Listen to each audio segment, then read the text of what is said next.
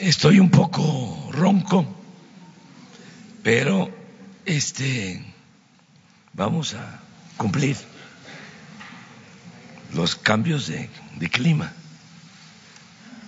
Estuvimos el fin de semana en la Sierra de Puebla y en la Mixteca poblana y oaxaqueña.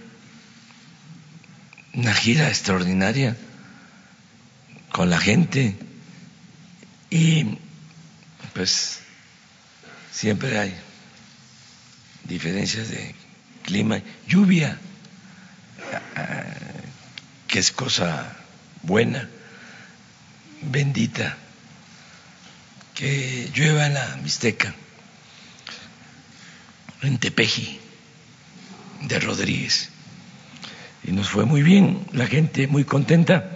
Vamos a iniciar la semana con dos temas, como siempre, el quién es quién en los precios de los combustibles, de las gasolinas, y eh, vamos a informar sobre el programa Tandas para el Bienestar.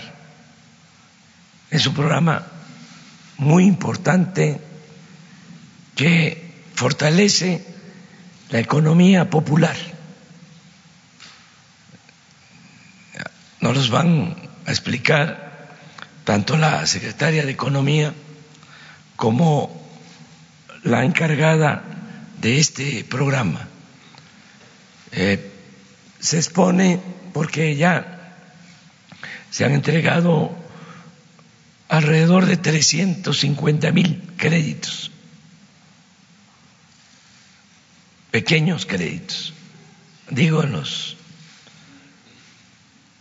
informes en las plazas, que poquito porque es bendito, son seis mil pesos, pero sin intereses, sin papeleo, sin burocracia. Se entrega los seis mil pesos a quien lo necesita, que tiene un pequeño negocio, que tiene un taller, los que se dedican a las artesanías para comprar su mercancía, sus herramientas,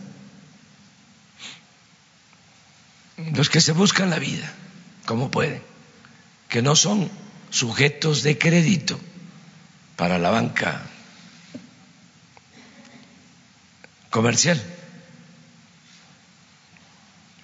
Entonces, se les entrega este crédito y empiezan a abonar a los tres meses 500 pesos mensuales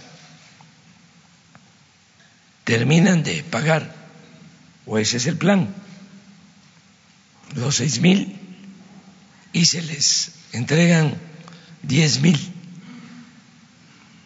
Cuando terminen de pagar los diez mil, quince mil y hasta veinte mil. Entonces es un programa muy bueno, eh, amplio, y ya va a empezar la recuperación de los primeros meses y aprovechamos para convocar a la gente a que empiece a abonar. ¿Por qué esa la palabra? Porque el pueblo de México es un pueblo honesto no se necesitan garantías, es la palabra. La mayor riqueza de México es la honestidad de su pueblo. Entonces estamos seguros que así se va a apoyar mucho la economía popular.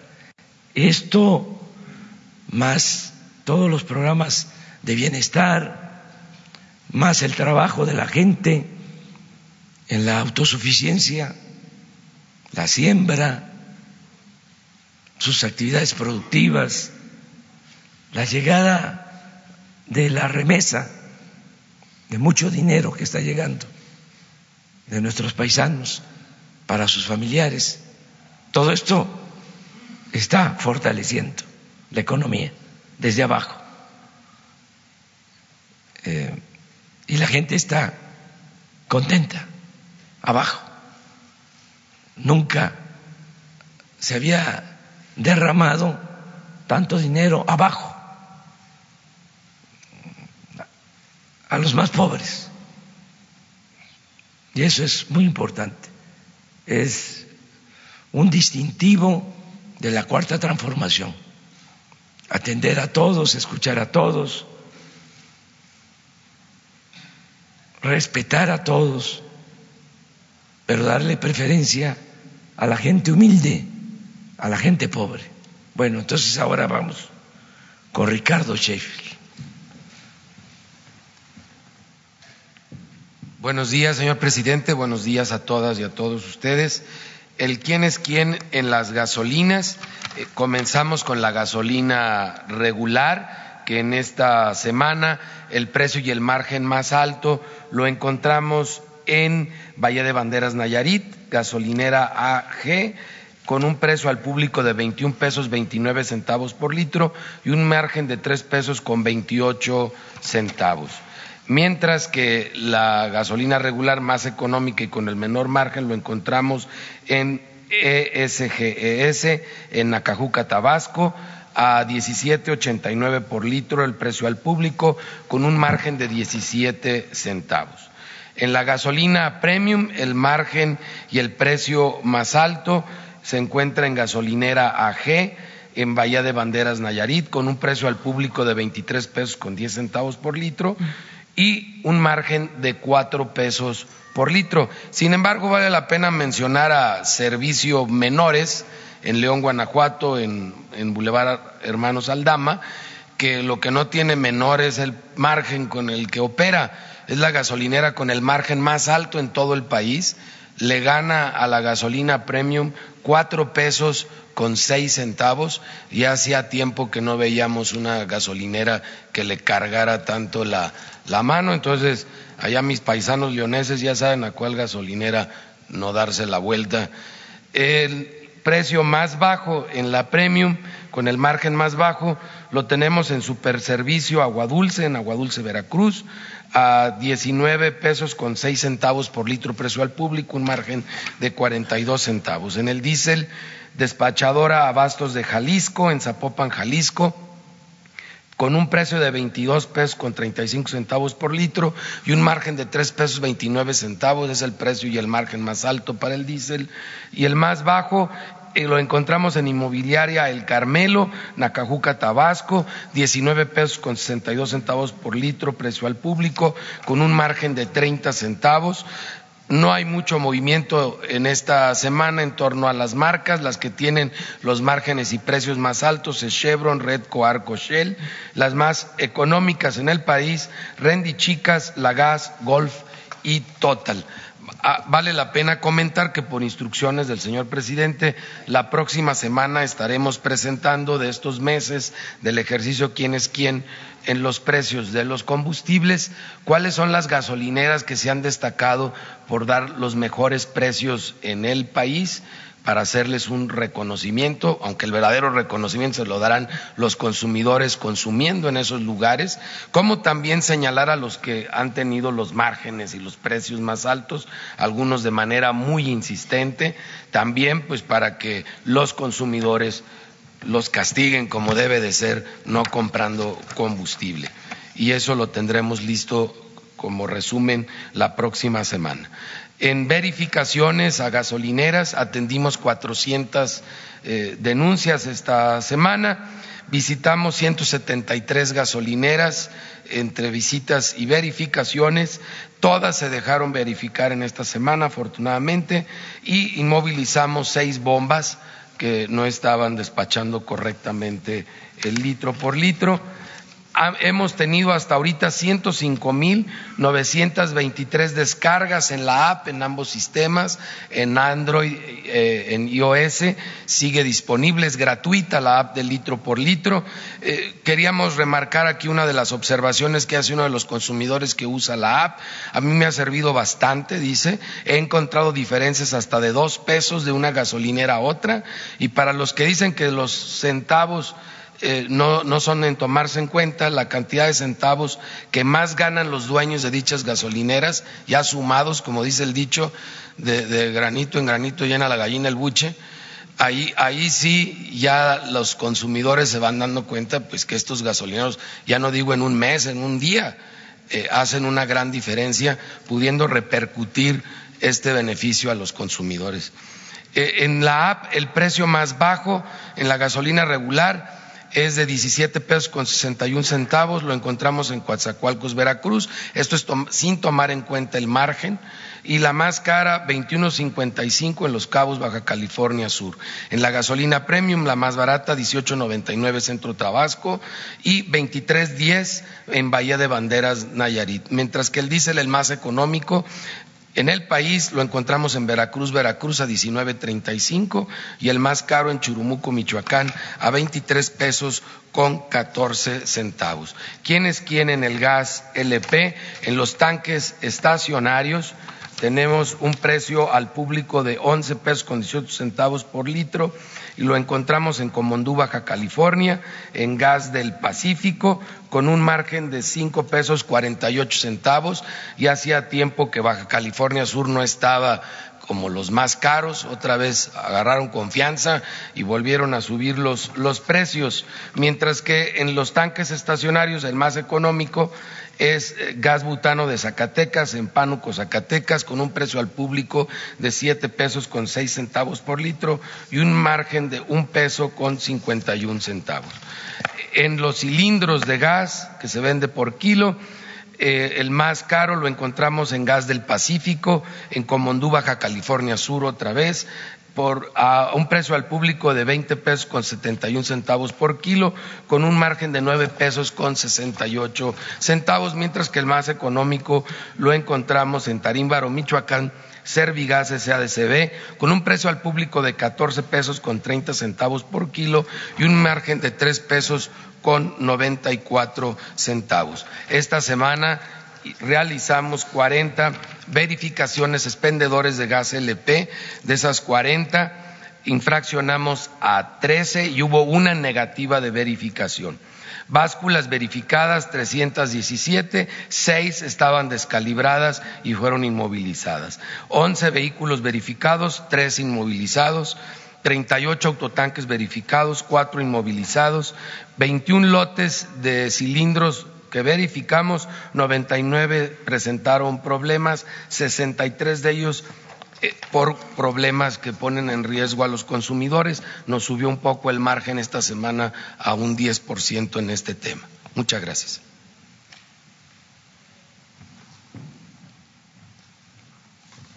Con su permiso, presidente. Buenos días a todos y todos. Buen lunes. Eh, como ya les adelantaba el presidente, como ya les adelantaba el presidente, el día de hoy eh, queremos presentarles los avances del programa de microcréditos para el bienestar, tandas para el bienestar, eh, y queremos presentarlo porque hemos terminado una primera etapa muy importante de este programa eh, y que le va a dar en las próximas semanas, meses, una continuidad a un programa de gran importancia que forma parte de los programas prioritarios y que eh, llega directamente a las necesidades de miles de mexicanos. ¿A qué sigue, por favor? Eh, las... México es un país donde hay la mayor parte del número de empresas son las denominadas MIPIMES, micro, pequeñas y medianas empresas. Representan por su número más del 99% del total. Esto hace que la política pública, esto hace que el gobierno de la República tenga que tener un programa dirigido a estas empresas. Absorben el, tres cuartas partes del empleo y generan una tercera parte del PIB. Entonces, de ahí la importancia es, digamos, incuestionable que tengamos que tener un programa para estas empresas, pero más importante para las más pequeñas, las microempresas. Adelante. Ahora, las microempresas tienen un problema, un problema serio, porque eh, los dueños, como decía el, presidente, los dueños de un taller, de una carpintería, de una tlapalería, de un pequeño expendio eh, de pan o una miscelánea, se enfrentan al problema de tener barreras para conseguir un crédito en la banca comercial. Porque se les pide un aval, porque se les pide una serie de documentación con la que no cuentan y tienen entonces que recurrir a mercados informales de crédito o mercados donde es mucho más caro el, crédito.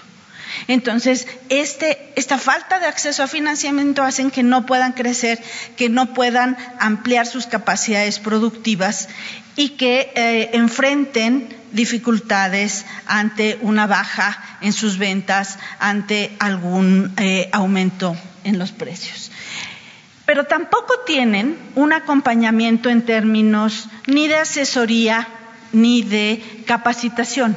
Capacitación para eh, entender mejor los mercados de crédito, entender mejor los cambios que se suscitan en la economía eh, en todo momento. Entonces, este programa tiene diseñamos un programa que tiene estas tres características, que por una parte otorga financiamiento a pequeñas negociaciones, los capacita, los acompaña y les genera la capacidad para, graduándose de este programa, tener capacidad, enfrentar con mejores opciones, con mejores herramientas, eh, eh, los mercados de crédito ya en, banca comercial o en otras instituciones. Adelante. Y ya lo decía eh, el, el presidente, en el centro de este programa está la confianza en el ciudadano. Es un crédito a la palabra. No se requiere aval, no se requiere documentación engorrosa, se requiere tener un negocio, tener la necesidad y el compromiso de crecer las actividades productivas. Más importante, estos créditos que otorgamos no tienen tasa de interés. Y no tienen tasa de interés porque lo que pretendemos es un apoyo importante a un sector muy amplio de las empresas mexicanas que puedan realmente recibir un apoyo para expandir sus capacidades productivas e ir aprendiendo en el pago puntual, en el pago puntual de su crédito, eh, lo importante que puede ser un financiamiento para sus empresas. Eh, también, digamos, aparejado a que sea un crédito a la palabra, también está, viene aparejado con ello que está focalizado en una buena parte en municipios de alta marginación y en municipios con violencia. Porque también se pretende que al otorgar estos créditos a estas negociaciones de toda de todo tipo de naturaleza vayamos reconstituyendo el tejido social. Y que sea vía la actividad productiva la que se generen los empleos, se genere el arraigo de las personas en sus localidades. El mecanismo es muy sencillo. Se otorga un primer crédito de seis mil pesos sin garantía, sin tasa de interés. Se dan tres meses para realizar el primer pago y esos seis mil pesos se van a pagar a lo largo de un año. Y es en esa etapa en la que estamos. Ya estamos en recibiendo los primeros pagos de los créditos otorgados. Una vez que se completa el pago del crédito, se puede optar por un segundo crédito de 10 mil pesos, uno más de 15 mil pesos. Lo que estamos viendo es cómo estamos apoyando la capacidad productiva y en la medida que las negociaciones crecen también requieren mayor financiamiento. Pero a lo largo de todo este proceso obtenemos otro resultado importante. Y ese otro resultado importante es que generamos una, un historial de crédito. Generamos que aquellos beneficiarios de las tandas puedan demostrar que cumplieron con un primer crédito, con un segundo crédito, con un tercer crédito. Y eso les va a generar mayores oportunidades para obtener créditos mucho más grandes en banca comercial una vez que hayan concluido con nuestro programa. Adelante. ¿Dónde hemos repartido los créditos? En las 32 entidades de la República. Eh, se han entregado, ya nos decía el presidente, 355 mil créditos a la fecha, en el corte de 30 de septiembre. Eh, y cada uno de estos créditos fue por seis mil pesos en todas las entidades de la República, pero con un énfasis en aquellas con un mayor grado de, eh, de marginación. en el mapa puede ser que no se distinga bien que entregamos en todas las entidades, pero en la siguiente gráfica por favor. En la siguiente gráfica ustedes tampoco están claros, las barras sí son claras, pero los numeritos no, pero claramente lo que se observa es que hay unos estados en los que se ha entregado más. Eh, Guerrero, Chiapas y, Oaxaca, en la anterior, por favor. En esos, en esos tres estados se ha, se ha entregado 114.536 créditos. ¿Por qué? Porque el énfasis fue justamente no solamente otorgar créditos a la palabra de las negociaciones, sino juntarlo con un criterio de marginación y de violencia. Adelante, adelante. Al igual que otros programas en México y en el mundo, esto no es sorpresa, pero vale la pena remarcarlo. La mayor parte de los solicitantes de estos créditos son mujeres. ¿Por qué? Porque las mujeres a veces son las que tienen menos oportunidad de entrar a los trabajos formales porque tienen mayores impedimentos para incorporarse a un trabajo de tiempo completo y empiezan a hacer actividades que apoyan a su economía familiar. Entonces, el 70% de eh, las mujeres, eh, de los beneficiarios son mujeres, el 30% son hombres. Sí. Y ¿Qué tipo de actividades están fondeando estos créditos? Comercio al por mayor, en su mayor parte, preparación y producción de alimentos y bebidas. Estos tres rubros, estos tres sectores en conjunto, representan 72% de los créditos otorgados. Pero también tenemos artesanías, eh, talleres por servicios de reparación y mantenimiento, producción de artículos. Tenemos la información para hacer una, una eh, descripción mucho más detallada, pero creo que para, esta, para fines de esta presentación esto está aquí. Entonces, hasta, hasta este punto eh, de lo que les he hablado es de la parte de esta entrega de 355 mil créditos eh, a la palabra. faltan dos etapas cruciales. Una que ya inició, ambas ya han iniciado. De hecho, una es el repago del primer crédito para poder otorgar un segundo crédito y la capacitación y acompañamiento. me voy a permitir darle la palabra a Rocío Mejía para que haga énfasis en estas otras dos partes muy importantes que es la asesoría y acompañamiento para que, que garantizan el éxito de este programa. Buenos días y gracias. Gracias, buenos días. Eh, bueno, lo que se ha mencionado es efectivamente estamos ya en la etapa de, de, la recuperación de estos créditos. Como saben, empezamos alrededor de abril, entonces prácticamente entre abril, mayo y junio se inició la colocación de las tandas en todo el país y a partir de los tres meses que tienen de gracia estamos ya ahora recibiendo los pagos. Y para eso se desplegó precisamente esta campaña de capacitación, de asesoría y de seguimiento. ¿Qué es lo que estamos haciendo? Tenemos dos estrategias muy claras. Una es, como ustedes saben, todos estos programas prioritarios, los 30 programas prioritarios del Gobierno de México, bajan a través de eh, la coordinación de programas para el desarrollo, que depende de la Secretaría del Bienestar. Y es a través de todo este gran equipo de servidores y servidoras de la nación que podemos no solamente haber llegado a 355 mil micronegocios, sino que además ahora nos están apoyando ya en la segunda o tercera visita a estos negocios. A partir de esto se desarrolló dos, dos estrategias. Uno, capacitación en línea para quienes, primero para servidores y servidoras de la nación, que son nuestros ojos, son nuestros, nuestros pies que van directamente a los negocios, invitan a estos pequeños empresarios y empresarias a su capacitación. Puede ser presencial o puede ser en línea y esto ya está desplegado.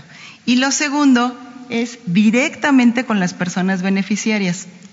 También se les está convocando para que vayan, acudan y puedan recibir esta capacitación. Como bien se ha mencionado, la manera en que se pueden fortalecer los pequeños negocios es que tengan acceso a conocimientos.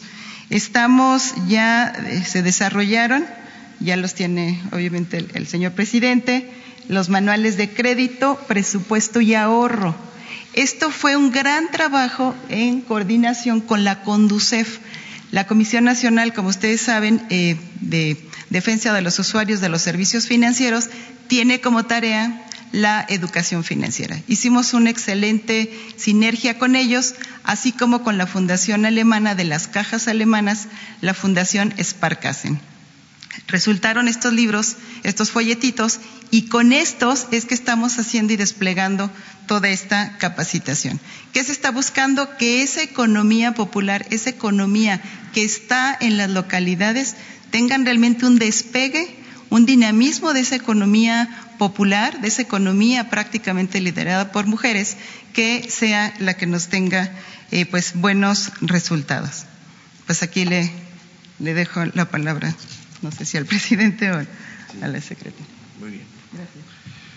Bueno, pues eso es básicamente, eh, si tienen preguntas sobre esto, y luego entramos a lo general. General, general nos vamos sobre el tema.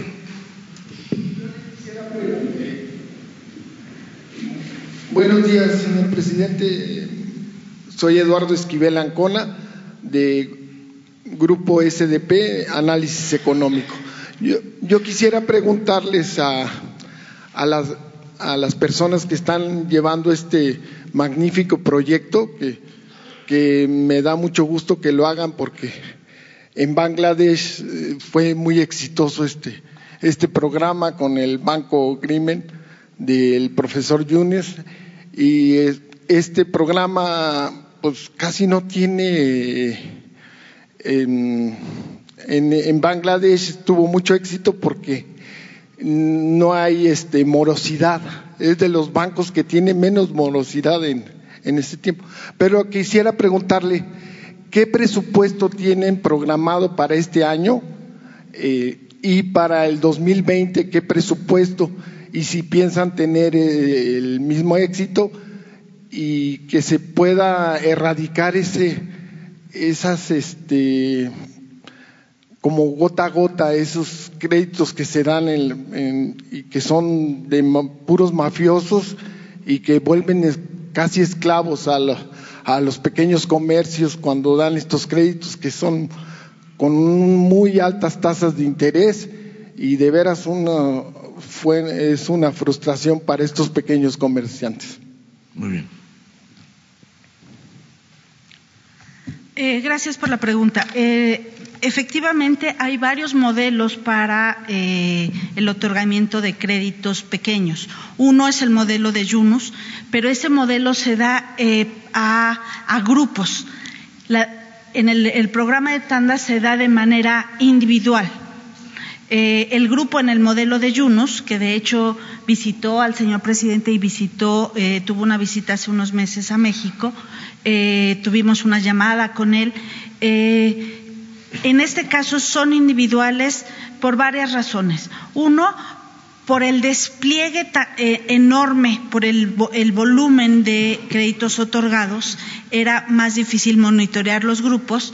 Podemos, hemos, hemos tratado de también de mover hacia esquemas así, eh, pero el, es individual el beneficio, el crédito. Eh, por una parte. Por otra, en términos del presupuesto, para este año se han utilizado 2.100 millones de pesos en los 350 mil. Eh, vamos a cerrar aquí este presupuesto, pero a diferencia de otros programas sociales, este programa tiene revolvencia. ¿Eso qué quiere decir? Que cuando se paga, nosotros eh, tenemos la capacidad de utilizar esa revolvencia para darle al programa los segundos créditos, otros primeros créditos.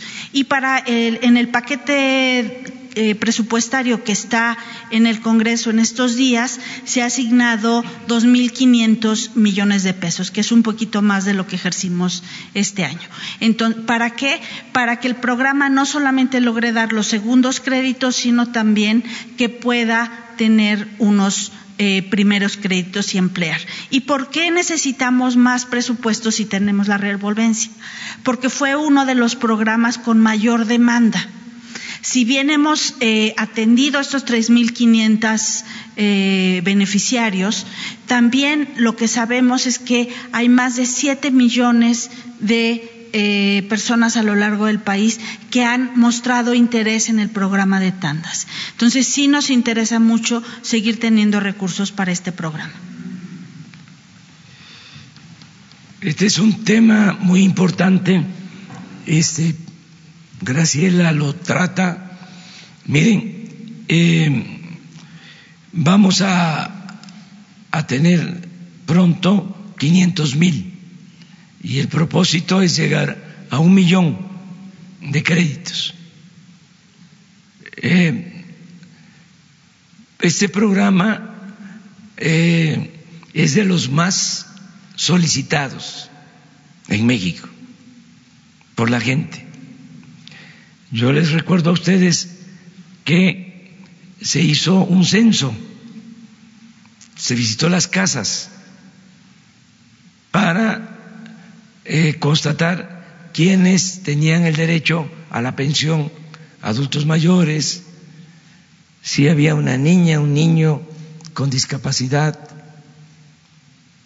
Se levantó un cuestionario en cada domicilio se tomaron fotos para los beneficiarios de todos los programas y originalmente se pensó 500 mil créditos.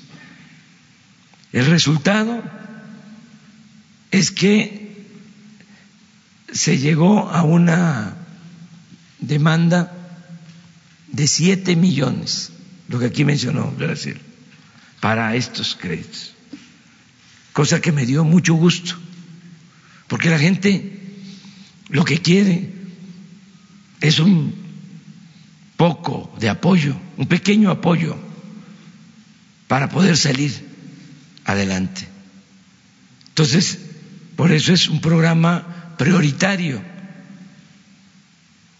Lo vamos a impulsar y decirle a la gente que eh, se cumpla, que se abone la tanda mes con mes y en automático se amplía. Y así seguimos.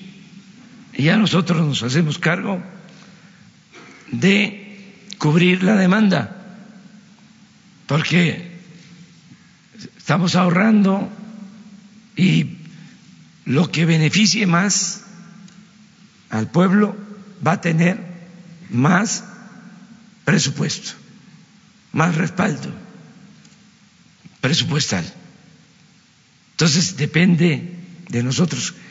Es muy importante que a diez meses ya se concluyó la primera etapa. Y felicitar a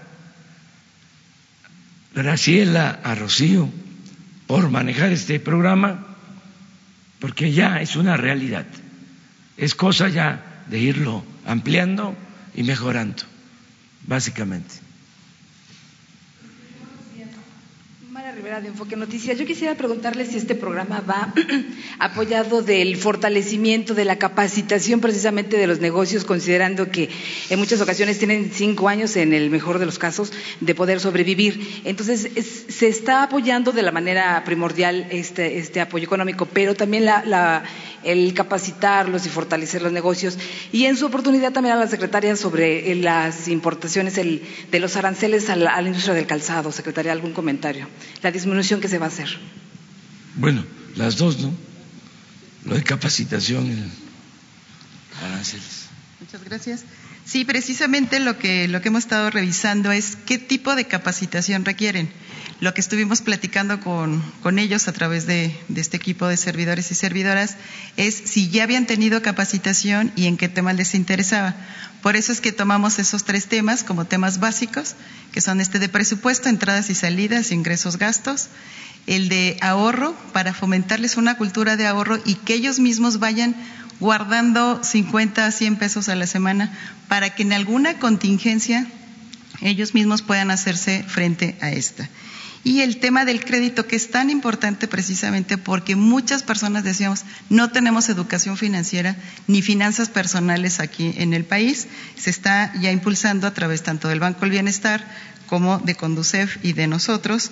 Y precisamente lo que quiere ese, capacitación de crédito es que sepan cómo analizar las posibilidades de adquirir un crédito y cómo tienen tanto muchas responsabilidades, pero también tienen derechos. Entonces la capacitación va hacia allá. Y antes de, pasarles la palabra, quiero, el compañero de CDP Noticias, quiero aprovechar aquí el micrófono para que nos ayuden. Eh, eh, este programa de gota a gota efectivamente es una problemática muy fuerte en el país, no solamente en estados del Bajío, sino también ya hacia el sur, y están eh, ofreciendo efectivamente créditos sin avales, según ellos, sin garantías, pero le están generando una problemática muy fuerte a los negocios. Entonces, avisar a toda la gente que no se dejen sorprender y que tampoco se dejen sorprender. Están habiendo cada día, surgen ofertas que anuncian que los créditos, las tandas, eh, tienen que tener un anticipo o tienen que entregar una cantidad.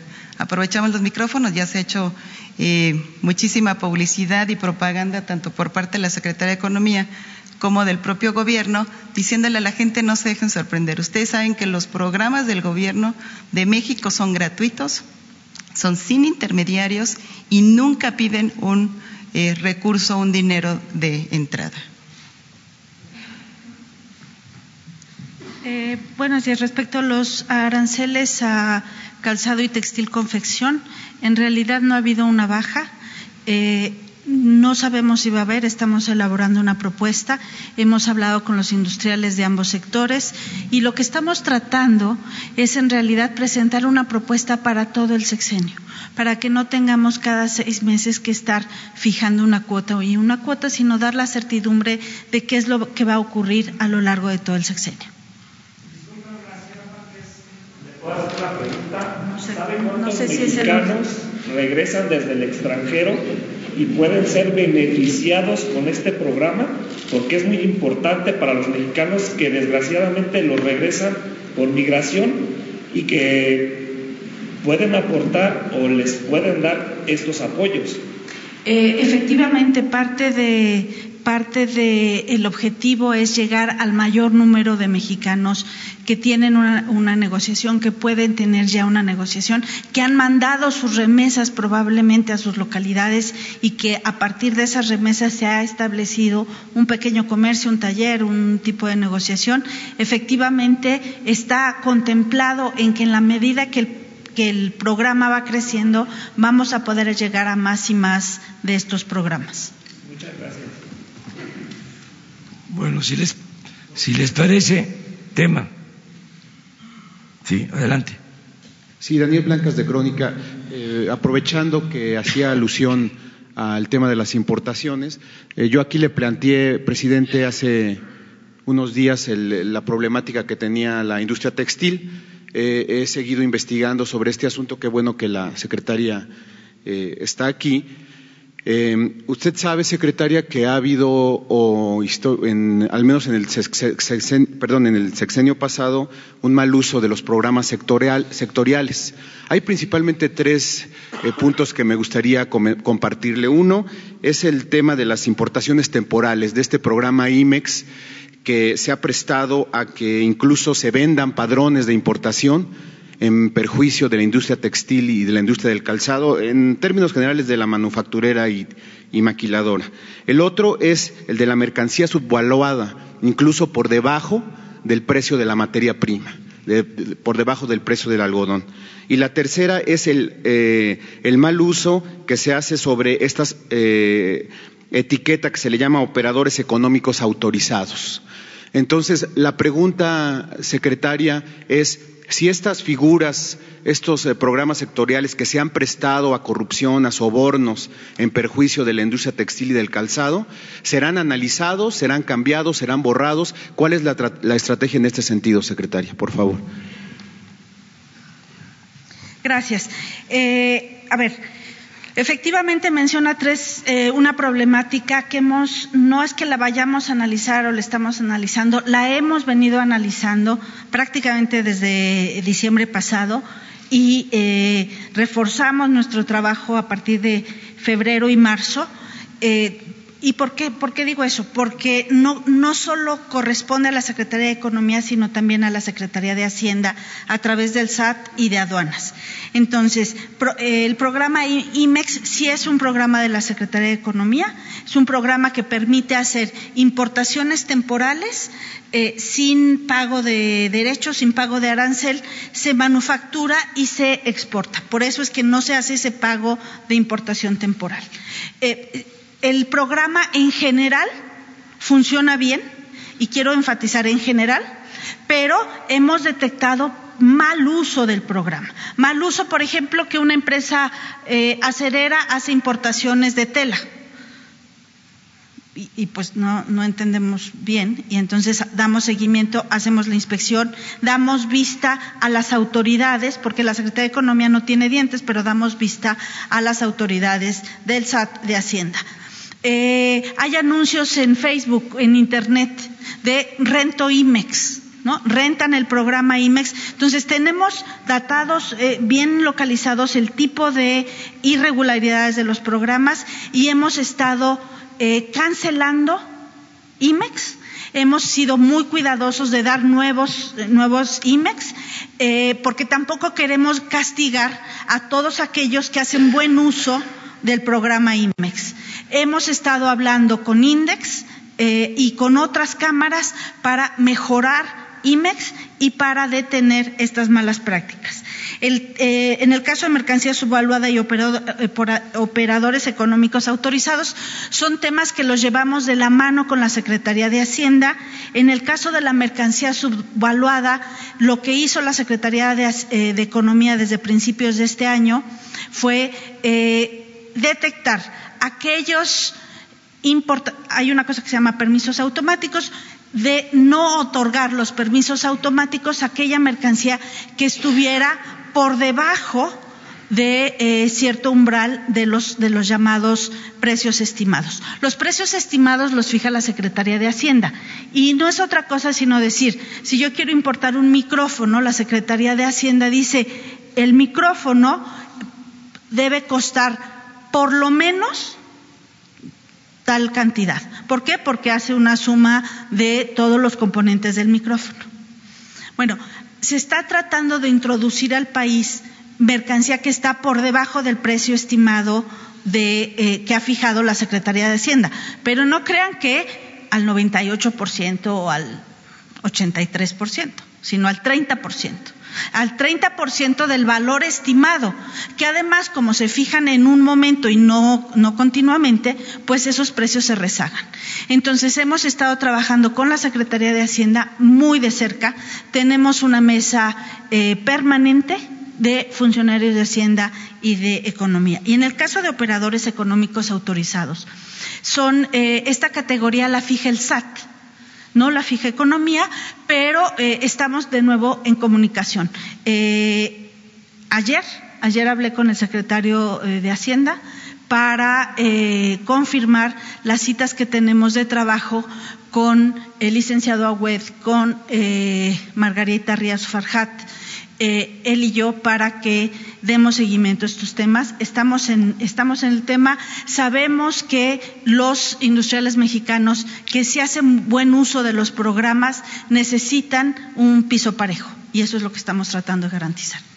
Presidente, usted eh, ha mencionado, de hecho, durante la campaña que la industria textil y la industria del calzado pues son prioritarias por todo lo que encierran y por los empleos que pueden generar. ¿Por qué no se ha hecho un programa integral, presidente? ¿Por qué la secretaria viene aquí a decir que eh, algunas partes le corresponden, otras le corresponden al SAT de Hacienda? ¿Por qué no se reúnen, digamos, de una manera integral y le dan eh, respuesta? Ya se está haciendo. Este, lo está eh, trabajando la oficina de presidencia. Está elaborando un plan de desarrollo, de fomento a la industria con prioridad en eh, empresas textiles y de calzado. vamos inclusive a apoyar con la banca de desarrollo eh, estas dos actividades que fueron muy castigadas durante el periodo neoliberal tanto lo textil como eh, el calzado. Ya estamos trabajando en eso y pronto se les va a hacer una presentación que incluye a economía, hacienda, desde luego aduanas. al SAT, al SAT, aduanas, a todas las dependencias. ¿Usted está contemplando reunirse próximamente con estas industrias para conocer de viva voz la problemática que tienen? Sí, sí, y este, miren, se los explico de esta forma. Son cuatro ejes para promover el desarrollo. O vamos a decir, cuatro eslabones de una cadena la economía popular, esto que estamos tratando, abajo, la microeconomía, que es muy eficaz, sobre todo en términos de bienestar para la gente. Aquí se dice que la mayor parte de las empresas en México son pequeñas y medianas, son las que más empleos generan. Entonces, la economía eh, familiar, popular, es un eslabón. Segundo eh, eslabón, eh, proyectos estratégicos impulsados por el gobierno, Tren Maya, el desarrollo del istmo, el sector energético, aumentar la producción petrolera, eh, mayor capacidad de refinación, la construcción del aeropuerto de Santa Lucía, son proyectos que estamos impulsando. Eso sería el segundo eslabón. Estamos avanzando en ese sentido. Les puedo comentar, ya empezó la refinería, ya empezamos a producir más petróleo en diez meses, ya se licitó la ingeniería básica para el tren Maya. Ya se creó el organismo que va a manejar todo lo que es el desarrollo del istmo. Ya incluso estamos eh, licitando para ampliación de puertos en Salina Cruz. Ya se está licitando para la construcción o reconstrucción de la vía del ferrocarril del istmo. Ya estamos eh, consiguiendo la reserva territorial para los parques industriales, en fin, ya va caminando. Lo del aeropuerto de Santa Lucía, yo espero que pronto ya se liberen eh, los eh, impedimentos legales, que se resuelva lo de los amparos, para empezar a trabajar. Estamos listos, tenemos todo el proyecto, la maquinaria, nada más en espera de que se diga no proceden los amparos y vámonos al día siguiente. Y eso de decir vámonos es literal, porque nos vamos a ir allá a dar el banderazo a Santa Lucía. Bueno, segundo eslabón. Tercero, apoyo eh, a la economía del el sector privado. Es decir, lo que tiene eh, como responsabilidad el sector privado. Apoyar al sector privado y en ese apoyo eh, destacar lo que es más importante para el interés nacional, porque pueden haber muchos proyectos para construir zonas residenciales.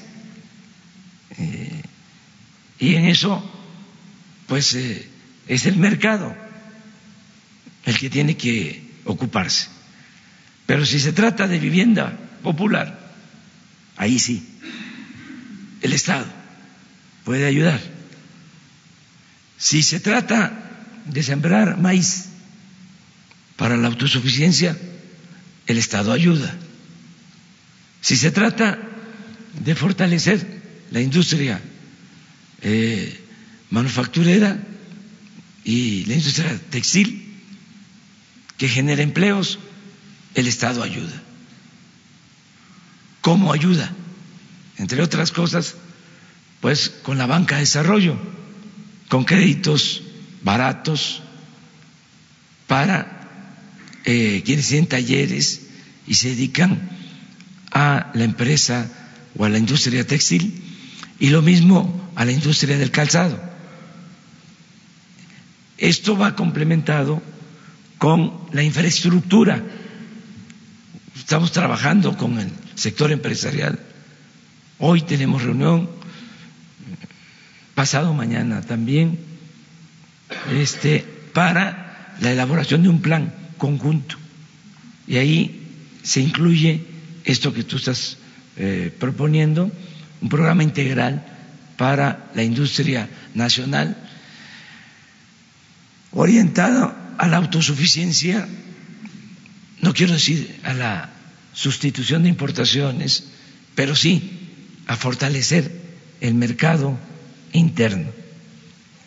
Y el cuarto eslabón, que está funcionando muy bien, es eh, dar garantías para que siga llegando la inversión extranjera y siga creciendo el comercio exterior.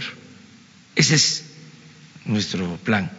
Así lo tenemos contemplado. aunque ellos, eh, ya voy a ser muy rápido para darle oportunidad a otro compañero que, pregunte, ellos lo que dicen es que no tanto están buscando eh, pues estos créditos, sino más bien lo que decía la secretaria, el piso parejo para las cuestión de, la cuestión de importaciones, la cuestión de ilegalidad principalmente, ¿no? Va a haber, estamos limpiando de corrupción todo el gobierno.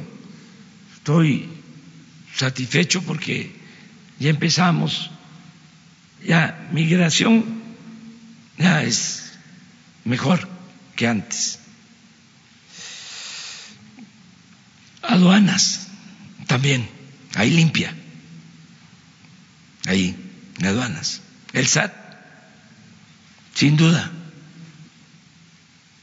Entonces estamos eh, barriendo de corrupción y evitando abusos eh, y trampas y influyentismos y despachos para hacer chanchullos, todo eso se está combatiendo. Sí, habíamos quedado en tener un, un informe sobre esto. A ver, vámonos con una mujer, compañera.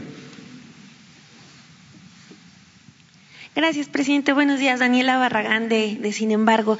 Es eh, una pregunta muy puntual sobre el caso Chihuahua. Hace una semana este, usted estuvo por allá eh, hablando del tema de, los rarámuris y, y, todas las problemáticas referentes al hambre que, que demandan ellos, ¿no? Publicamos en la semana pasada nosotros que desde mayo el delegado del bienestar de Chihuahua, que es Carlos, Juan Carlos Loera, y el delegado regional de Parral, que es Luis Fernando Duarte González, están denunciados ante la Secretaría de la Función Pública y ante la Comisión Nacional de Honestidad y Justicia de Morena por presunto nepotismo. Ellos lo niegan y, este, por otro lado, la Secretaría del Bienestar, María Luisa Albores, eh, se compromete a investigar y usted también eh, llegó a comentar que pues si después de esta investigación salían culpables, pues serían eh, removidos de su cargo. Pero pues desde mayo se dice que están investigados, pero no ha iniciado ningún procedimiento. Y pues bueno, como le decía al inicio, hace una semana usted mismo habló sobre la situación en, en Chihuahua y lo de los programas sociales, la complejidad que ha tenido. Muchas gracias. Pues vamos a, a, a revisar esto que planteas. No tenía yo conocimiento sobre nepotismo del coordinador y hay muchas denuncias de todo tipo. Qué bueno que sea así. Vale más el exceso que el silencio cómplice. Entonces, se va a investigar, eh, pero no tenía yo información. Lo que sí dije es de que tenemos que trabajar más en la tarahumara, eh, reforzar los programas sociales, vamos a ampliar en Chihuahua, en la sierra, el programa Sembrando Vida. Eh, y vamos también pues a revisar todo lo que tiene que ver con la buena aplicación de los programas de bienestar. Buenos días, presidente. Montserrat Sánchez de Reporte Índigo. Preguntarle, la semana pasada colectivos eh, de la sociedad civil eh, pidieron esta segunda alerta de género en el Estado de México, ahora por desaparición de mujeres y niñas. Lo piden para los municipios de Toluca, Ecatepec, Nezahualcóyotl, Cuautitlán Escali, Ixtapaluca, Chimalhuacán y Valle de Bravo, ya que concentran la mayor parte de desapariciones. Preguntarle, presidente, si el tema de feminicidios y desapariciones, sobre todo en el Edomex y Ecatepec, que ha sido foco en los últimos años, eh, es prioridad en, en, su agenda y qué informe tienen sobre claro estos. Que es prioridad. Este, todo lo que tiene que ver con la protección de la vida de las personas, eh, en este caso de las mujeres. Esto lo estamos atendiendo. Vamos a informarles esta semana aquí sobre todo lo relacionado con la seguridad pública. Se está preparando un informe de cómo se está actuando y qué avances hay dónde tenemos problemas, dónde no se ha avanzado y qué estamos haciendo, básicamente. ¿Se llevará a cabo una reunión con el gobernador presidente o habrá otra estrategia a nivel federal? Siempre la secretaria de Gobernación, la licenciada Olga Sánchez, atiende personalmente este asunto. Además, no solo lo hace por ser la responsable, la titular de gobernación, sino lo hace por convicción. Yo diría así, las mujeres de México tienen eh, una aliada en la Secretaría de Gobernación, que es la licenciada Olga Sánchez Cordero. Me consta. Y todos estamos obligados a proteger a las mujeres y lo vamos a seguir haciendo.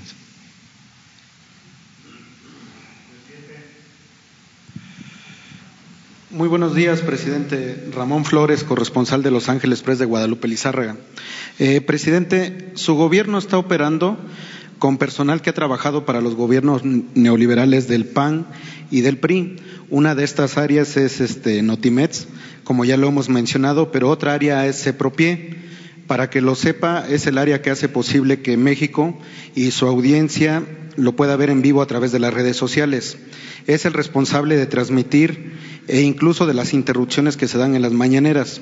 Desde Los Ángeles Press hemos registrado al menos cuatro cortes importantes o censuras por parte de CEPROPIE, dos con el tema Wallace, una con el ejército por el caso Ayotzinapa y la más reciente fue el 3 de octubre, que hubo un corte a su respuesta con el tema de la condonación de impuestos a grandes empresarios.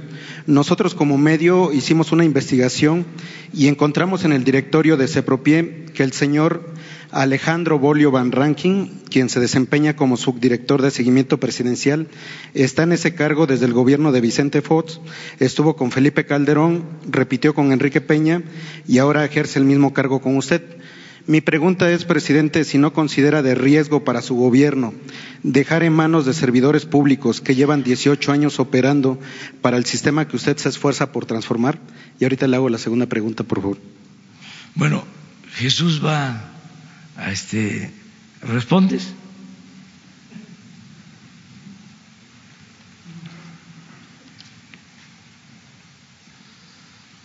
Con su permiso, señor presidente, buenos días. Este, pues gracias por tus preguntas. Eh, efectivamente ha habido cuatro cortes, interrupciones de la transmisión, pero todas son atribuibles a.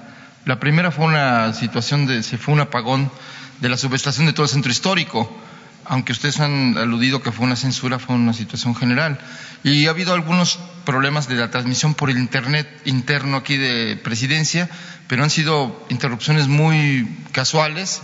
Eh, y no tienen que ver con los temas ni con las respuestas. Ha sido, de, de, todos modos, se tiene constancia de toda la transmisión en las redes, de tal manera que no se puede aludir a algún más que una cuestión técnica y no de censura. Pero, por ejemplo, el personal que lleva más de 18 años trabajando, que han Bueno, al frente de CEPROPI está un cineasta, productor independiente que con, ha, ha, dejado sus ingresos altos que tenía en la industria del cine para tener un salario muy bajo que la estructura del gobierno se tiene, que es este Erwin Neumayer él es el responsable, es alguien con mucho prestigio, que ha trabajado con los mejores cineastas de México y hoy está prestando servicio a la presidencia de la República y él ha decidido mantener algunos, algunos al personal profesional de CEPROPIE.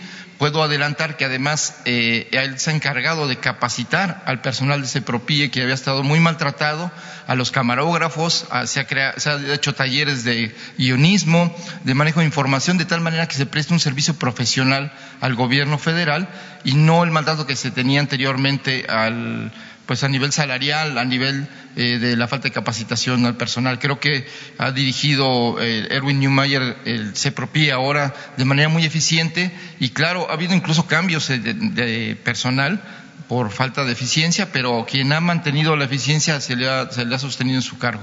Eso es lo que puedo responder. Muchas gracias.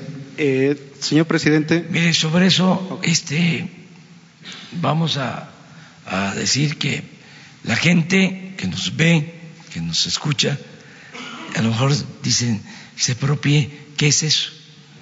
Este, pues es un equipo eh, que tiene el gobierno que hace posible las transmisiones de esta conferencia y de todos los actos. Son compañeras, compañeros, como los camarógrafos, vamos a lamparearlos a ellos para que sientan lo que sentimos. Eh, hacen un trabajo profesional, eh, me consta, van hasta las comunidades más apartadas. Les hablaba yo de Tepeji de Rodríguez, que cayó un aguacero fuertísimo un camarógrafo se resbaló eh, por el agua, se golpeó la cabeza, lo tuvieron que llevar a hacer estudios y no pasó de un chuchumo, dirían en mi pueblo, un chibol. Este, pero sí son trabajadores eh, que están cumpliendo con su responsabilidad y cualquier cosa, pues este, que sea una distorsión, censura, pues no se permite. Ya la verdad, todo está eh, al descubierto. La vida pública es cada vez más pública y el propósito es garantizar el derecho a la información, que la gente esté completamente informada. Porque anteriormente muchas cosas no se sabían, se ocultaban. Yo recuerdo que cuando llegó el avión presidencial, subieron a unos periodistas a la fuente de presidencia. Fíjense. Y la consigna fue, véanlo por dentro, pero no pueden grabar, no pueden filmar nada, no pueden hacer ninguna nota. Y no salió nada. Y subieron a ver el, avión. Dos horas ¿Dos horas? Sí, le hicieron el... Toda la ronda periodistas. Sí. Porque la consigna era obedecer y callar. Entonces ya no, ya no es así. Ya ahora eh, la vida pública cada vez más pública, no hay censura a nadie. Y si ustedes notan de que alguien quiere limitar la libertad de expresión, de manifestación, la libertad de prensa, a denunciarlo. Nunca más casos de censura en los medios. Eh, la única cosa que siempre hemos planteado, que no se debe de considerar como una afrenta, es que podemos ejercer nosotros el derecho de réplica. Porque a veces dicen, hace poco un escritor, que por respeto no voy a mencionar su nombre, habló de que eh, cuestionamos nosotros o atacamos a nuestros opositores. No son ataques, son cuestionamientos, es eh, responder a eh, quienes mm, calumnian, quienes no dicen la verdad, tenemos ese derecho, pero eso es parte de la democracia no es censura, no, libremente. igual, nunca vamos a pedirle, porque nunca lo hemos hecho, a un dueño de un medio, a ver, me castigas a este columnista, como era antes, que hasta los sacaban del el aire. Bueno, el caso de José Gutiérrez Vivó, de Carmen Aristegui, eso no. A veces hasta pueden haber insinuaciones. Imagínense que el presidente eh, esté mm, censurando a un periodista o eh, lo esté eh, incriminando ante su director o ante eh, el dueño de la publicación o de la radio, de la televisión. Es realmente un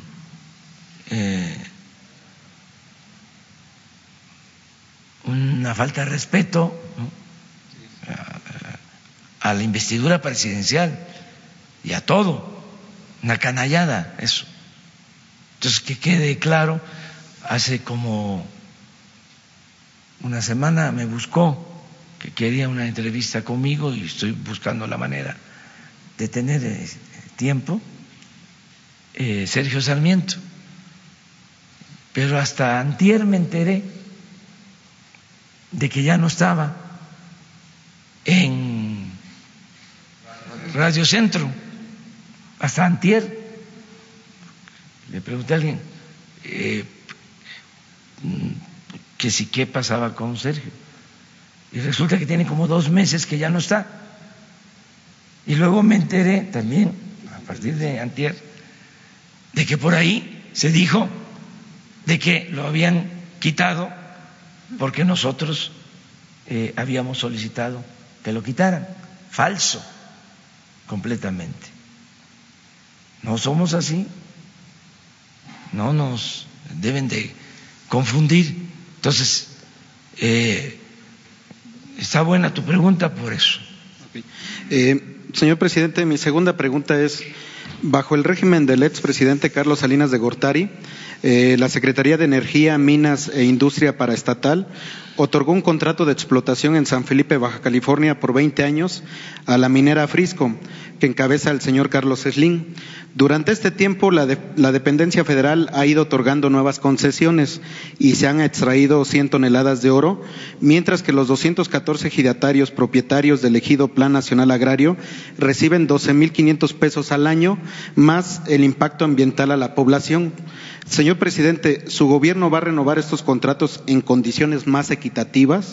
¿Los va a cancelar? ¿O ¿Cuál es su postura frente a estas injusticias socioeconómicas heredadas del viejo régimen? Y si me permite entregarles un escrito a, través de Jesús de los ejidatarios para usted, por favor. De acuerdo, sí. Miren, eh, se empezó a entregar concesiones, lo hemos visto desde el gobierno de Carlos Salinas. Cuando inicia la política neoliberal, se decide entregar concesiones para la explotación minera a empresas nacionales y extranjeras. En el gobierno de Salinas, pues se entregaron como seis millones de hectáreas. Y fue cuando se llevó a cabo la entrega de Cananea y de otras empresas que eran del Estado. En el marco de la política de privatización, aunque ellos eufemísticamente le llamaron desincorporación de empresas no estratégicas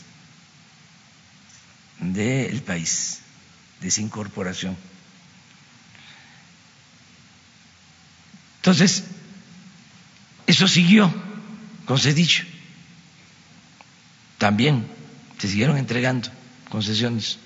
Hubieron reformas a la ley minera para que ni siquiera pagaran impuestos por la extracción del mineral. Algo que no se veía en ningún país del mundo. Imagínense no pagar impuesto por extracción del mineral. Eh, con Fox acabaron, nada más para recordar, con el cerro de San Pedro, el cerro de San Luis, el cerro de San Pedro era el escudo de San Luis Potosí. Ustedes ven el escudo de San Luis y es el Cerro de San Pedro. Pues ya no existe el Cerro de San Pedro. Nada más que ya no se puede cambiar el escudo. Porque ahí dieron la concesión para la explotación minera. Solo una investigación sobre lo que sucedió en ese cerro de San Pedro, explicaría todo lo que fue de desastroso el neoliberalismo, porque hubo corrupción, influyentismo, eh, no se sabe si fue asesinado o se suicidó el presidente municipal de ahí. Eh, una historia trágica. Bueno, con Calderón siguió lo mismo, entregando concesiones. Llegaron a entregar 90 millones de hectáreas del territorio nacional, el 40% de todo el territorio. Ahora nosotros ya no estamos dando concesiones. ¿Por qué? Ni modo que vamos a seguir con lo mismo. ¿Cuándo se terminarían las 90 mil, los, los 90 millones de hectáreas? Pues en un millón de vidas o de generaciones. ¿Qué pasaba? Eh, tenían los títulos y se especulaba. Y tenían que pagar un derecho por mantener la concesión. Y cuando se acumulaba eh, el dinero que tenían que pagar de derecho, se les condonaba el derecho. Entonces, como ahora ya no hay condonación de impuestos, de derechos, ahora están regresando las concesiones.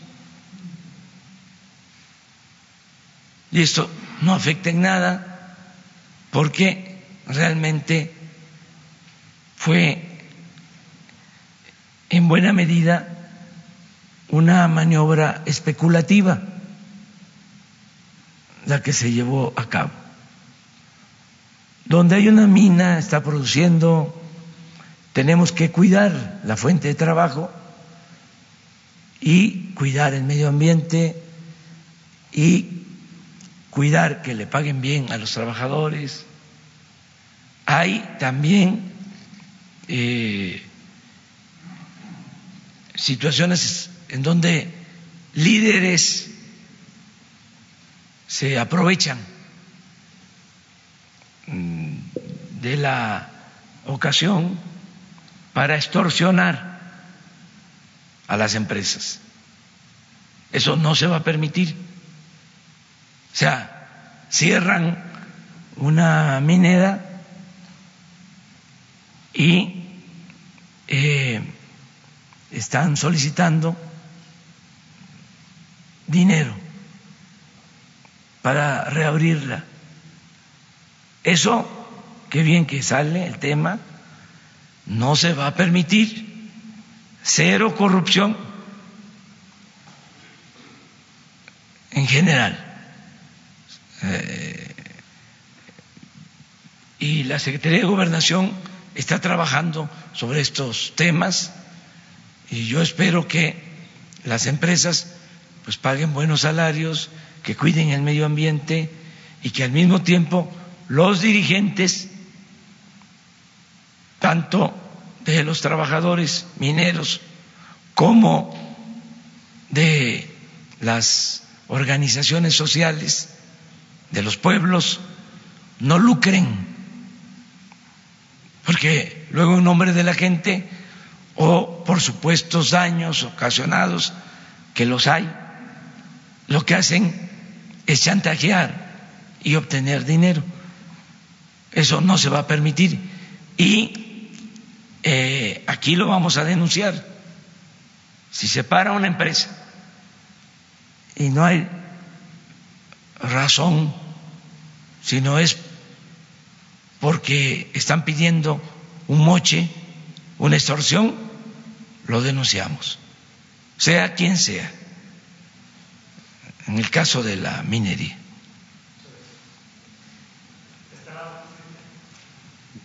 Buenos días, presidente. Alberto Marroquín, de Frecuencia CAT.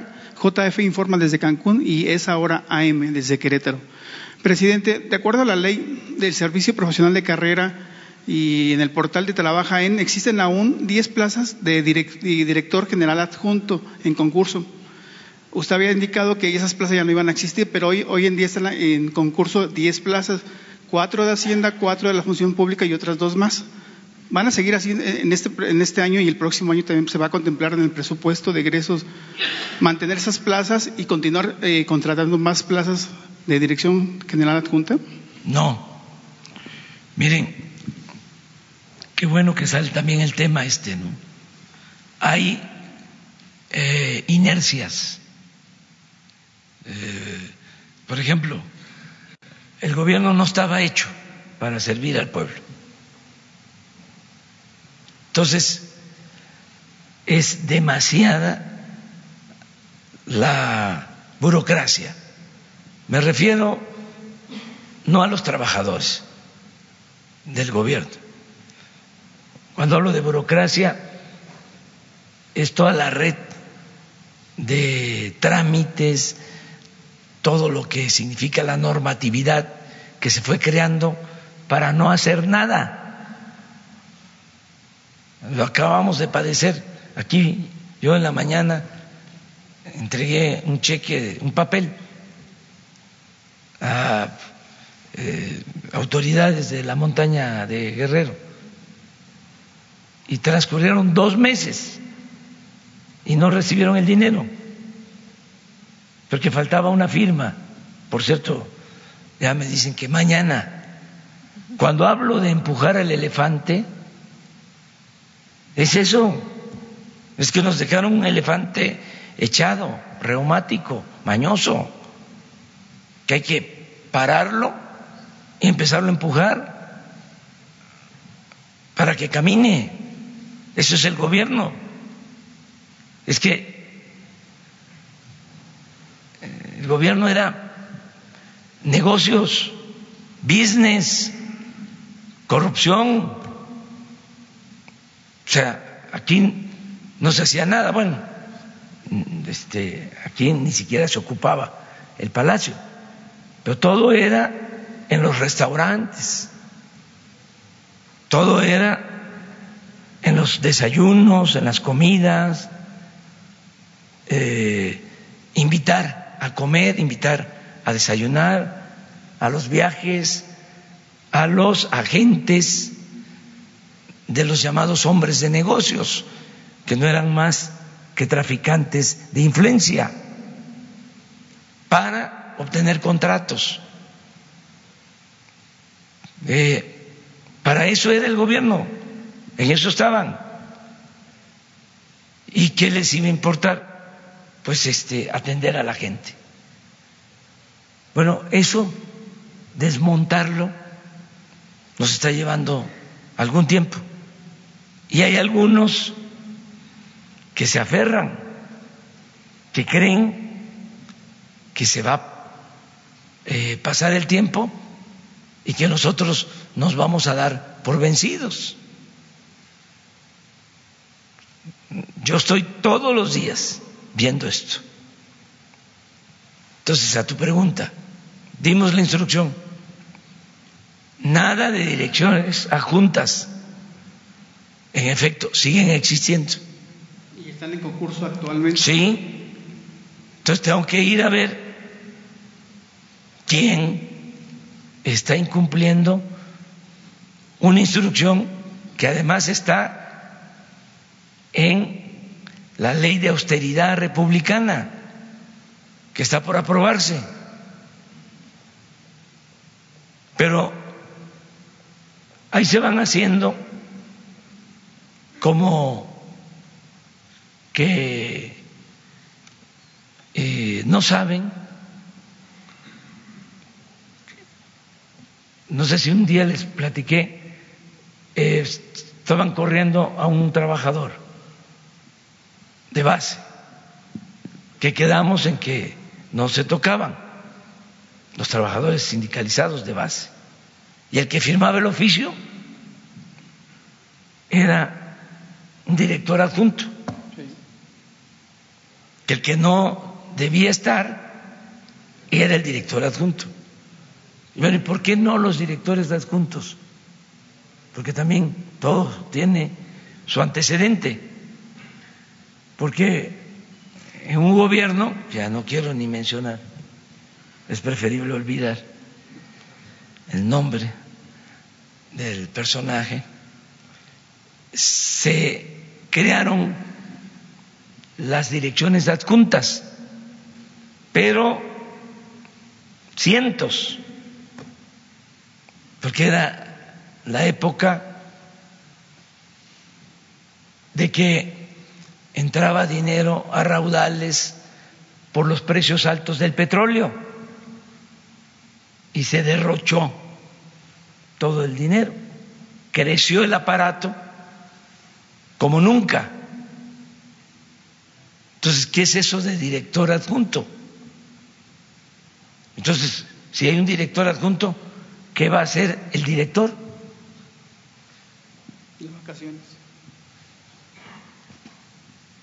Entonces, ese tipo de cosas se tienen que corregir y eh, hay resistencias al cambio. Esto es normal. Por eso hay que estar todos los días, todos los días atendiendo. Cuando se vende la casa del ciudadano chino-mexicano, se decide, vamos a entregar el dinero de manera directa a los deportistas. Y estaba yo pendiente y todavía estoy pidiendo informe si ya todos recibieron su dinero. ¿Se acuerdan que hablamos? No les vamos a dar cada mes, sino todo.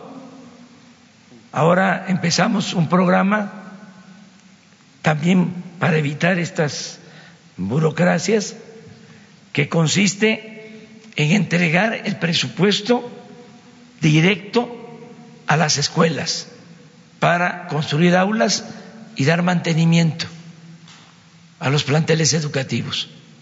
Hay 170 mil escuelas primarias que están abandonadas. Pero imagínense si baja ese presupuesto por las instancias de gobierno, primero el gobierno federal, luego el gobierno estatal. ¿Cuándo llega? Si es que llega. Entonces, el programa es cada una de las 170 mil escuelas su presupuesto. Los padres de familia se reúnen, eligen un comité, estamos recomendando que sean tesoreras, mujeres.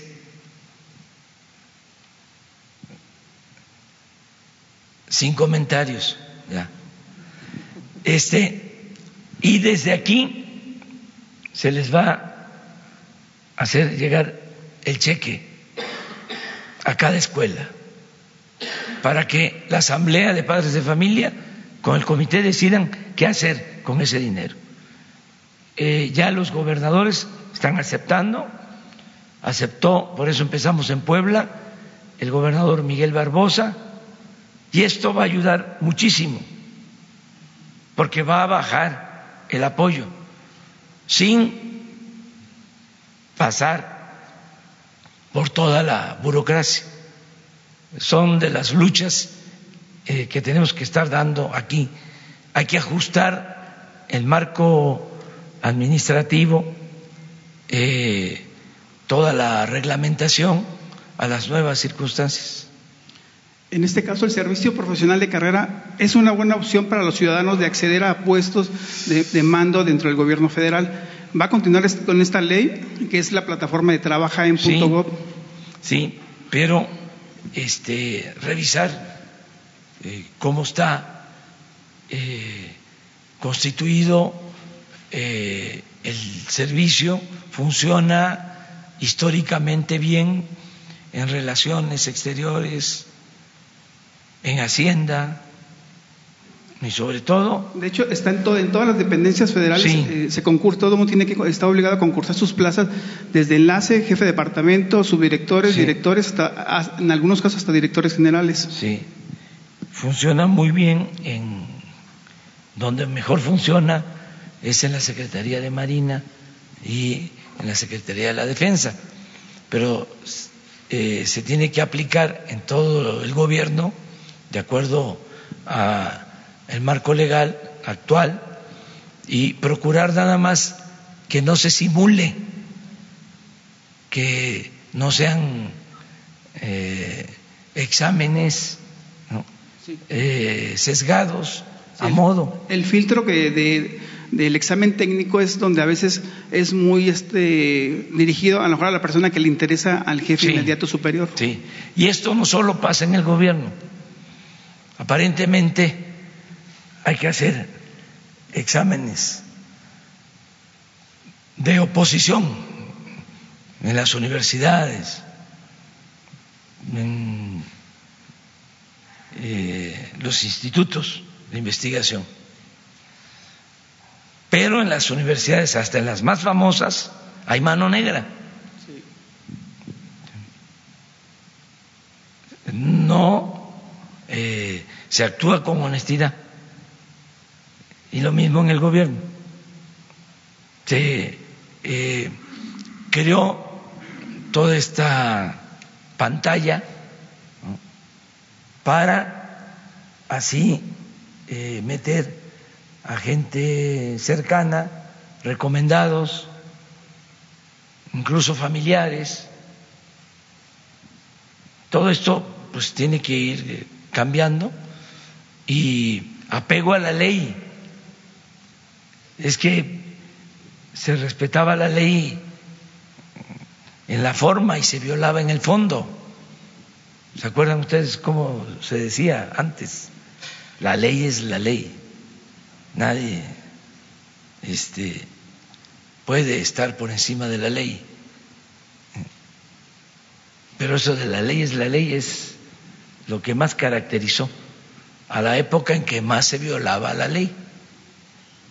Entonces tenemos que buscar que esto no siga pasando. En este caso, para que funcionen, con que no obliguen al, jefe inmediato superior a que él elabore las preguntas para, para su, la persona que va a concursar, con eso se avanzaría muchísimo. Sí. Y este, hacer un llamado a todos, porque esto tiene que ver, repito, con universidades, con los exámenes que se presentan eh, para eh, las especialidades de los médicos, con todo. Y honestidad eh, como forma de vida, como forma de gobierno, y acabar con todas esas prácticas, con el influyentismo, los recomendados, y procurar mejorar, vivir en una sociedad mejor. Voy después contigo. Gracias, presidente. Buenos días. Quisiera preguntarle su opinión sobre las resistencias que se registran en algunos sindicatos para renovar los liderazgos, a pesar de que ya está contemplado en la ley, aunque existen algunas lagunas que les podrían permitir perpetuarse en esos cargos. No van a haber este, excepciones, tiene que haber democracia sindical, se tiene que aplicar la ley y los trabajadores van a elegir libremente a sus representantes. También es un llamado a los trabajadores para que ellos hagan lo que les corresponde, que ya no sigan tolerando eh, dirigentes que no los representan. Ya vamos a cambiar. Nosotros pues no podemos destituir a un dirigente sindical, pero los trabajadores sí, que hagan lo que les corresponda, que hagan sus gestiones y que se haga valer la democracia. La libertad no se implora, se conquista. Entonces, que nos ayuden a eso. Y no hay protección para líderes sindicales. Se está viendo. Ya no es el tiempo de antes. El gobierno estaba tomado, estaba secuestrado, estaba al servicio de intereses creados. Ya no. Ahora que pasó esto del ministro Medina Mora, este hay quienes sostienen que es una eh, venganza política. No, nada de eso. Es una investigación y él tomó libremente su decisión de renunciar. Yo no di instrucciones de que eh, se le acosara para que renunciara. Es una investigación que tiene la Fiscalía General. Pero pues sí, antes, imagínense, si un servidor público de alto nivel tenía influencias, ¿cuándo le iban a hacer algo? Solamente que cayera de la gracia de los poderosos. Y ahí sí le fabricaban delitos y todo.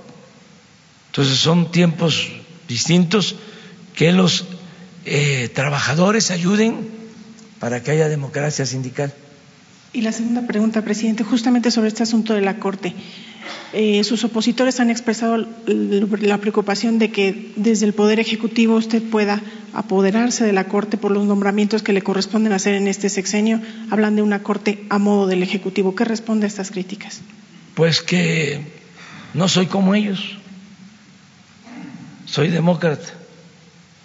Y lo que sí es que vamos a proponer a gente honesta, porque los conservadores son muy corruptos,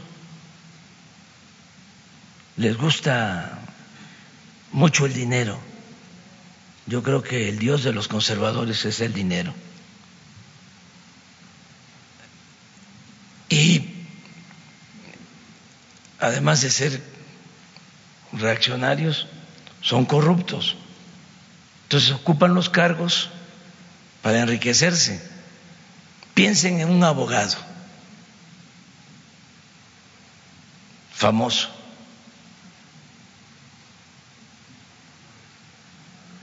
conservador.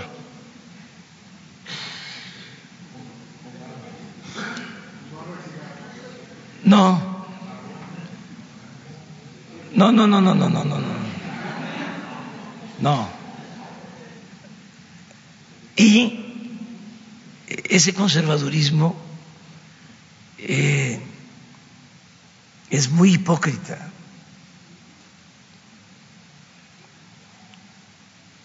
Esa es su doctrina, la hipocresía. Entonces llenaron el gobierno, tomaron los poderes, confiscaron todos los poderes durante el periodo neoliberal, tenían el control en las cámaras. Imagínense lo que llegaron a hacer. Modificaron la Constitución para permitir el saqueo en el Poder Judicial. Lo mismo. No se me va a olvidar que cuando se pidió que se consultara lo de la reforma energética, en el Poder Judicial por consigna. Aunque reunimos las firmas, rechazaron nuestra petición. Bueno, hasta hace poco había un teléfono eh, del presidente de la Corte al presidente de la República. Y por ahí se daban las instrucciones. Ya se les olvidó. Pues a lo mejor existe, pero yo no lo he, no lo he usado. Fíjese que existe la red y tengo mi iPhone 21. No la uso ahora en esta gira porque vamos, y aprovecho también para subrayarlo, eh, engañaron a la gente de que con la reforma a las comunicaciones, ¿se acuerdan? ¿Cuánto tiempo hablando de eso? Reforma constitucional para las telecomunicaciones. Pues no se puede uno comunicar en México, es un atraso. En el 75% del territorio no puede uno hablar por teléfono. Entonces ahí ni mi iPhone 21 funciona y tuve que optar, porque sí, me hace falta, por pedirle a secretario de Comunicaciones que nos colocara un teléfono celular para que yo tenga comunicación este, satelital, pero a veces ni así. Pero la red creo que le he usado una o dos veces. Prefiero hablar por el teléfono. Además ya no hay este, golondrinas en el alambre. Y ahora puede uno hablar este, con confianza. De todas maneras hay que ser precavidos, pues, pero. Pero entonces los perfiles van a ser gente, gente cercana a usted muy buenos perfiles, gente honesta, que no sean corruptos. ¿De carrera o externos? Sí, profesionales de acuerdo a los requisitos y con el distintivo de la honestidad. Que no sean este eh, mercaderes que no sean traficantes de influencia, que sean gentes honestas. Todavía falta que el Senado resuelva sobre la aceptación de la renuncia y luego vemos nosotros. Tengo tiempo para decidirlo.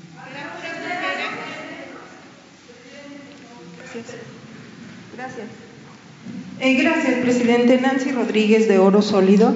Eh, presidente, en los primeros días de este, eh, perdón, los primeros meses de este año, le hice a usted una pregunta y, ahorita que está la secretaria quiero aprovechar.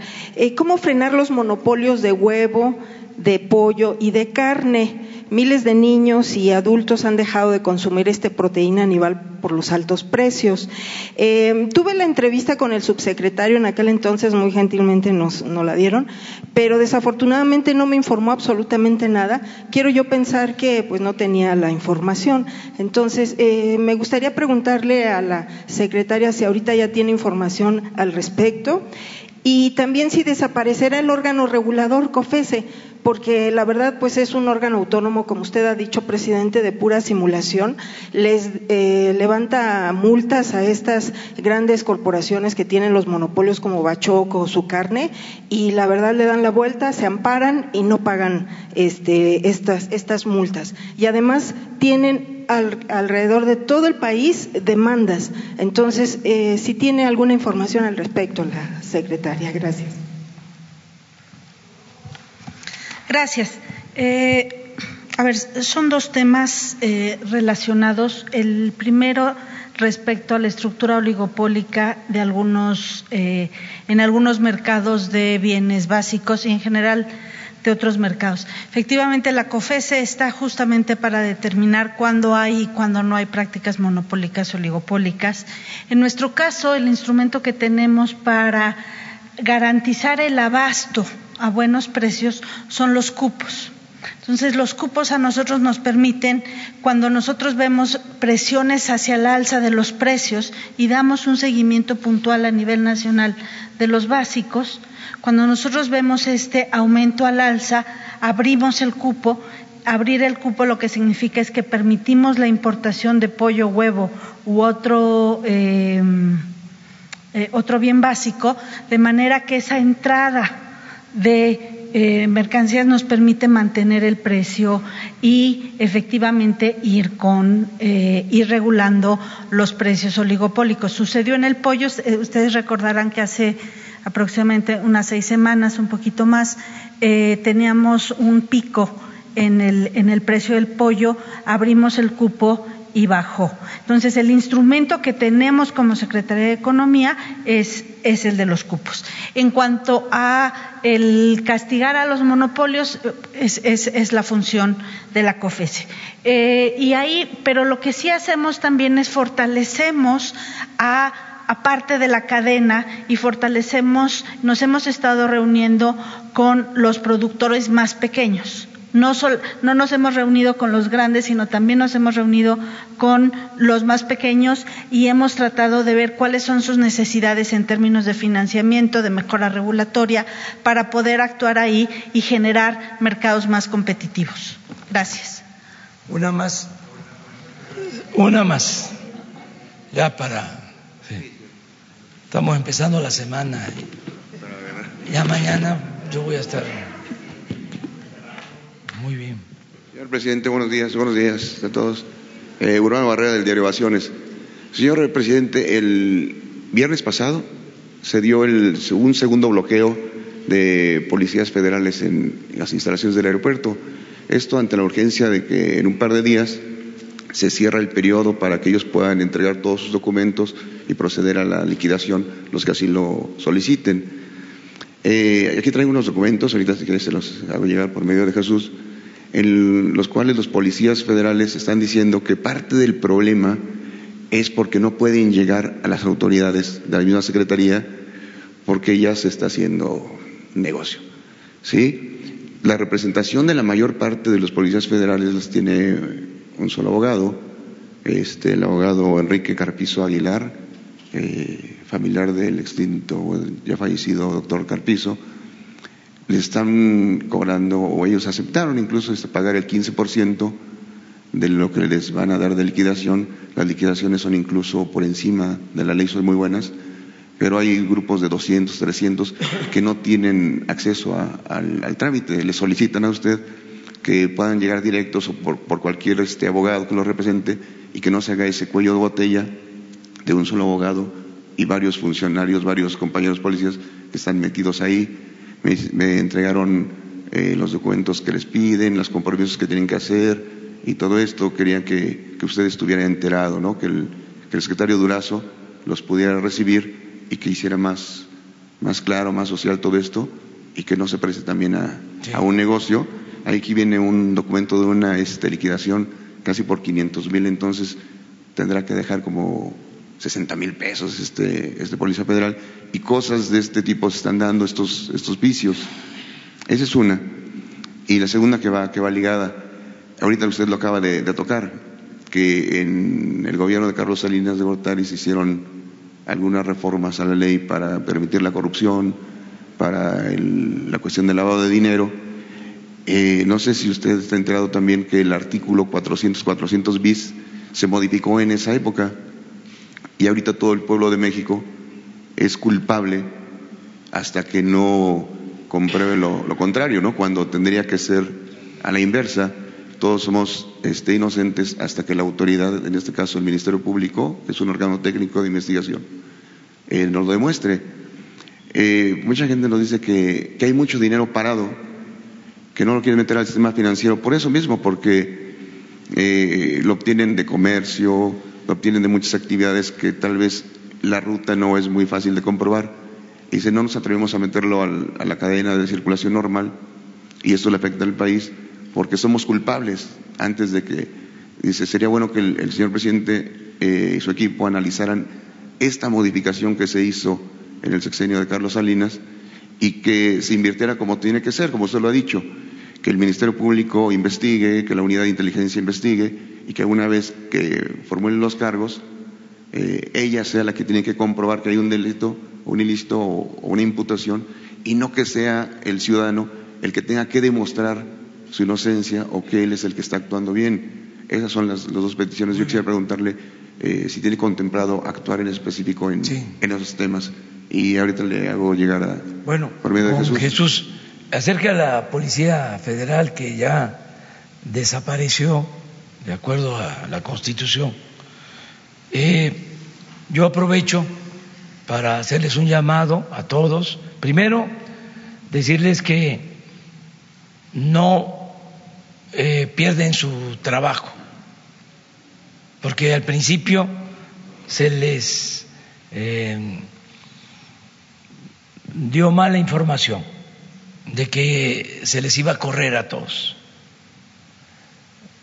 Eh, también nadie pierde su ingreso y sus prestaciones, al contrario, mejoran al pasar a la Guardia eh, Nacional.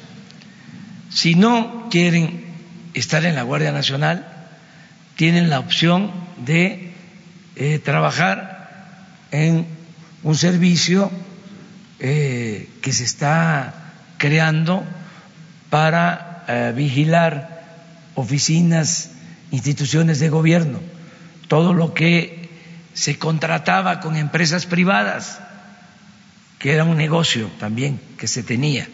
Les comentaba yo que el gobierno llegó a contratar a 50 mil elementos de corporaciones privadas para cuidar sus instalaciones.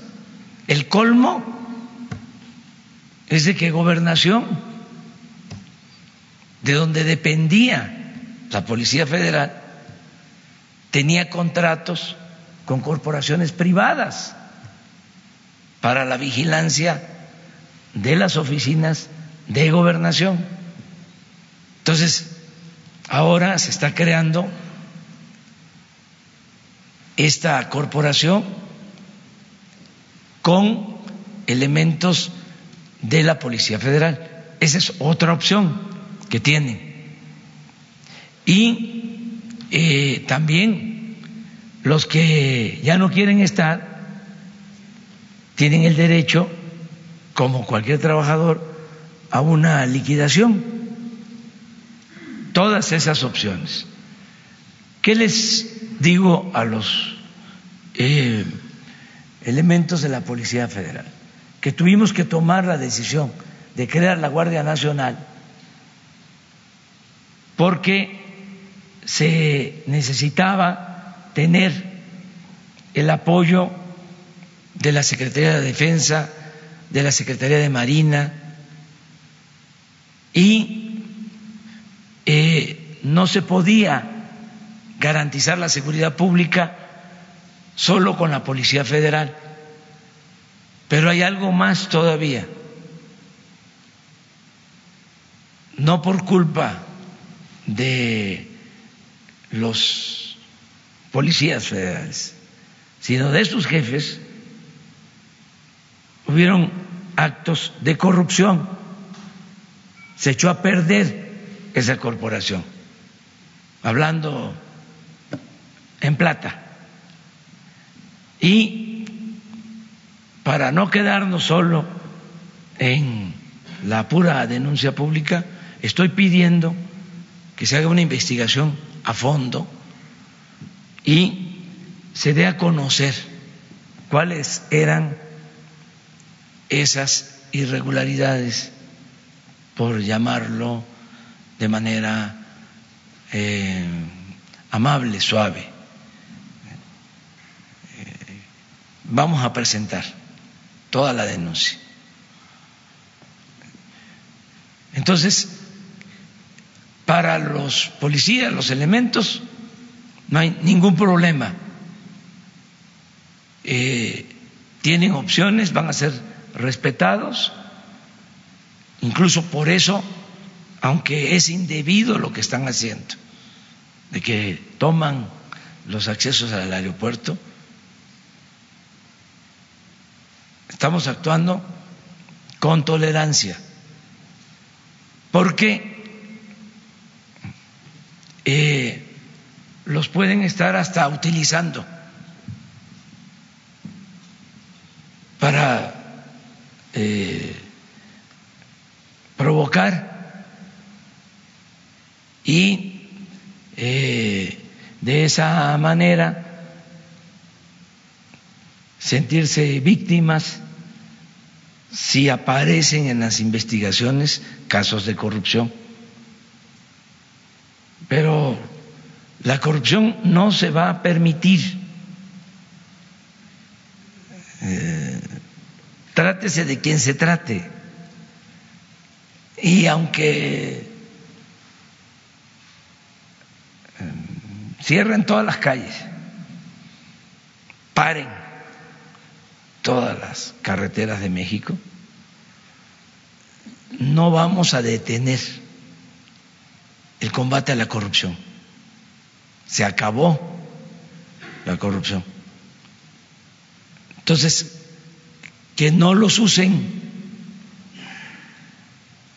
que el que no tenga este problema, que busque la forma de eh, recibir más información, están las puertas abiertas, no es este eh, despidos masivos, ni siquiera nosotros estamos proponiéndoles que se vayan,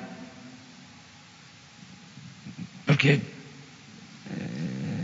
no es ese el plan, es decir, pasan a la Guardia Nacional, desde luego, con eh, pruebas, exámenes,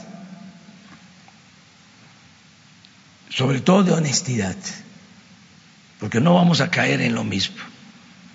Yo les recuerdo aquí que cuando mandamos la iniciativa de reforma a la Constitución, ya los legisladores habían aprobado, donde el mando iba a quedar en manos de un civil iba a ser como la Policía Federal 2, una segunda versión de lo mismo. Y dije, no lo acepto. Porque ¿para qué vamos a crear la Guardia Nacional con los mismos vicios? Esto es algo nuevo completamente. Y está funcionando bien la Guardia Nacional y se va a consolidar y al mismo tiempo pedirle a los policías federales que no se dejen manipular, que este incluso si ellos van y hacen su trámite solos, tampoco tengo nada en contra del abogado, ¿eh? porque el que busca un servicio de un abogado, toda consulta causa honorario, este, pues tiene que pagar, sí. Pero si van directos, porque ya es un acuerdo, se les da su liquidación y no tienen que pagarle a ningún abogado. Pero si ya hicieron el compromiso con el abogado, tienen que cumplir. Ya no es un asunto legal, es un asunto moral, básicamente. Ahora, este, que no hay ningún problema, lo dije desde el principio. Cuando echaron a andar esto, me llamó la atención. Ya saben ustedes, cuando no suena lógico, suena metálico. Entonces, ¿qué hay ahí? Siempre cuando hay un asunto de estos, hay que preguntar de parte de quién. Y ahora ya estoy viendo que es mucho tiempo, este, que no hay motivo, razón, ha pasado el tiempo, ya muchos están haciendo sus pruebas, que también, si por cuestiones mm, de edad, de enfermedad, de situación física, no están aptos para la Guardia Nacional, tienen la otra opción, tienen la otra alternativa. Y esto para los policías federales y para sus familiares también, se los mando a decir, que se sientan protegidos, que no hay una persecución, no hay un acoso, no se va a cometer ninguna injusticia. Es otro tipo de cuestiones. Es que sí hay ahí eh, personas que eh, no se portaron bien. Entonces ellos quieren eh, mantener este asunto sin razón, pero vamos a, buscar el acuerdo. Lo otro que planteabas. De la reforma al artículo 400 bis del código que se hizo en el tiempo de Salinas para que. Lo, revisamos. Claro que sí. Se, se revisa. Y yo estoy también esperando que el Congreso apruebe una ley de confianza ciudadana, que es parecido a eso, que no eh, se considere a un contribuyente como un delincuente en potencia, o sea que se les eh, califique eh, como evasores desde antes. Estamos buscando incluso que no haya inspectores, dar facilidades. Sí, los factureros, estos corruptos, sí no podemos permitirlo. Pero ¿qué puede preocuparse un empresario si no utiliza despachos de factureros? La ley puede estar de que va a ser delito grave, lo de las facturas falsas va a estar en la ley de que no se permiten las empresas fantasmas, pero si un empresario es recto y no utiliza facturas falsas y no está creando empresas fantasmas y no está evadiendo impuestos, no está haciendo fraude fiscal, ¿por qué se va a preocupar? No tiene nada de qué preocuparse. Ahora, todo esto que permitieron, que habían despachos en donde hacían operaciones virtuales, no solo para no pagar impuestos, sino hasta para cobrarle a la Secretaría de Hacienda para que les devolvieran impuestos su fraude completo. Eso ya no se va a permitir, eso se termina por completo. Muchas gracias. Nos vemos mañana.